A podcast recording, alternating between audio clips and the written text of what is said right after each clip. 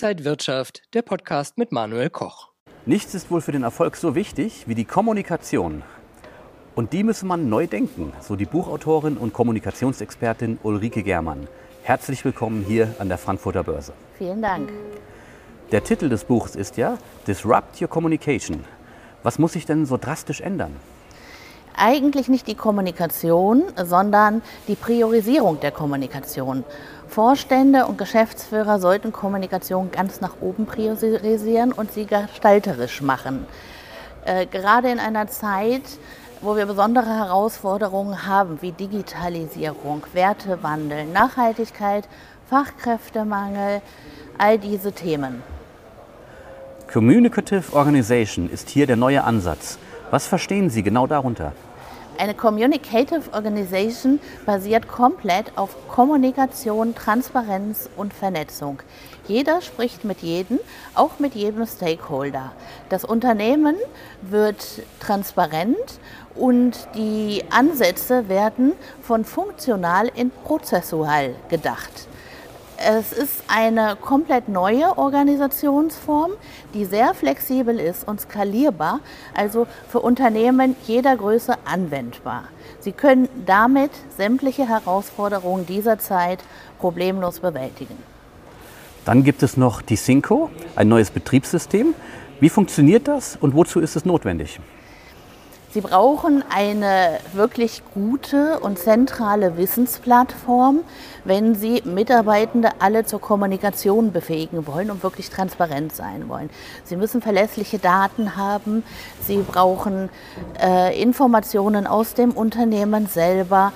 All das fließt in die Synco ein. Synco steht für Central Intelligence Communication und ist praktisch ein Riesenplattform, da geht das Data Warehouse rein, da geht die, der Newsroom fließt dort ein, also alles an Informationen, was ein Unternehmen hat. Heinrich von Peere hat vor 20 Jahren schon gesagt, wenn Siemens alles das wüsste, was Siemens weiß, dann wären wir unschlagbar. Mit der Synco können Unternehmen genau das realisieren.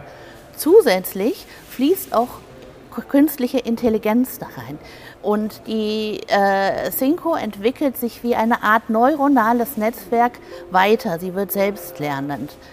Die Mitarbeitenden nutzen die Informationen entweder über Dashboards, die sie einrichten und alle für sie relevante Informationen jederzeit abrufen können, oder sogar via Voice Computing. Also wie ein eigener Voice Computer, Sie kennen Alexa, Siri und Co. Ähm, sie können ein eigenes machen, äh, vielleicht Lisa oder ähm, Sandra, und Sie fragen, was zum Beispiel gibt es alles zu diesem Subunternehmer? Und dann bekommt der CEO das sofort aufgeworfen. Ein spezielles Care-Team sorgt dafür, dass die Informationen stets aktuell und relevant sind, dass sie richtig sind und auch allen entsprechenden Regularien äh, entsprechen. Verändert sich die Rolle der Mitarbeiter? Die Rolle wird äh, ganz entscheidend, ja.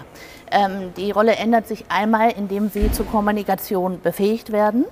Das ist aber auch eine große Wertschätzung an die Mitarbeitenden, weil sie haben Zugriff zu allen relevanten Informationen, sofern keine gesetzlichen Regularien dagegen sprechen, wie zum Beispiel Insider-Informationen. Ähm, zudem gestaltet der Mitarbeitende in der Communicative Organization die Kultur und wir gehen mit einem Ansatz da rein, es zählt der Mensch und nicht die Ressource Arbeitskraft. Die Mitarbeitenden haben unglaubliche Möglichkeiten. Sie können selbst entscheiden, ob sie vier Tage in der Woche arbeiten oder fünf, ob sie äh, vom Urlaubsort arbeiten oder von daheim. Man muss natürlich auch da gesetzliche Regularien beachten. Wenn der Mitarbeiter zum Botschafter wird, wie kommuniziert man dann als Unternehmen richtig? Ja, indem man eigentlich wirklich den Mitarbeitenden die richtigen Informationen zur Verfügung stellt. Natürlich müssen sie als äh, Unternehmen auch noch kommunizieren, wenn sie in die Hauptversammlung gehen, wenn sie äh, äh, Zahlen veröffentlichen. Die Mitarbeitenden als Botschafter kommunizieren allerdings mit allen Stakeholdern, auch mit Anteilseignern. Und damit haben auch diese also sämtliche Stakeholder haben einen Gewinn von der Communicative Organization, von dieser Transparenz. Es bedarf ja auch viel Vertrauen. Ist das wirklich was für jeden? Vielleicht nicht für jeden, aber die Communicative Organization bietet einen Place to be für jedermann. Man kann ganz klar als Mitarbeitender auch sagen, ich möchte diese Verantwortung nicht wahrnehmen. Ich möchte gerne mein Aufgabengebiet wie jeden Tag erledigen und fühle mich damit wohl. Dann haben auch Sie dann dort einen äh, Platz und äh, müssen nicht zwingend mit allen Stakeholdern kommunizieren. Es ist aber definitiv gewünscht, damit der Kunde an jedem Touchpoint ein homogenes Erlebnis hat. Ist das auch ein neuer Umgang mit Journalisten? Äh, ein neuer Umgang mit Journalisten natürlich. Wenn sie transparent werden, haben Journalisten viel mehr Einblick. Grundsätzlich äh, sind wir aber auch sehr dafür, ähm, die Journalisten doch äh, eher wertzuschätzen und zu unterstützen in ihrer Arbeit. Äh, wenn Anfragen kommen, nicht zu sagen, schreiben Sie bitte eine E-Mail, sondern äh, wir wollen alle in Unternehmen in Echtzeit kommunizieren. Wir müssen auch Journalisten die Möglichkeit geben, dass sie das tun.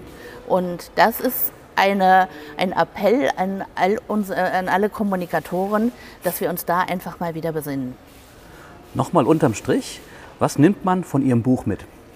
Sie nehmen von dem Buch, das ich auch zusammen mit Eberhard Seitz geschrieben habe, ähm, mit, wie Sie auf all die Herausforderungen agieren können, indem Sie von einer analogen Organisationsform in eine digitale Organisationsform wechseln, indem sie ihr Unternehmen so rüsten, dass sie sämtliche Probleme bewältigen können. Und äh, ja, auch Investoren schauen ja genau hin. Wir sind hier heute an der Börse. Ähm, auch die wünschen sich natürlich Transparenz. Auch die würden es begrüßen, ähm, wenn sie eine gute Story haben, wenn sie auf die Themen Nachhaltigkeiten, äh, soziale Verantwortung etc. antworten Antworten haben, weil das ist heute teilweise schon wichtiger als reine Finanzkennzahlen. Vielen Dank an die Autorin Ulrike Germann. Dankeschön. Und wenn euch diese Sendung gefallen hat, dann abonniert gerne den Podcast von Inside Wirtschaft und gebt uns ein Like.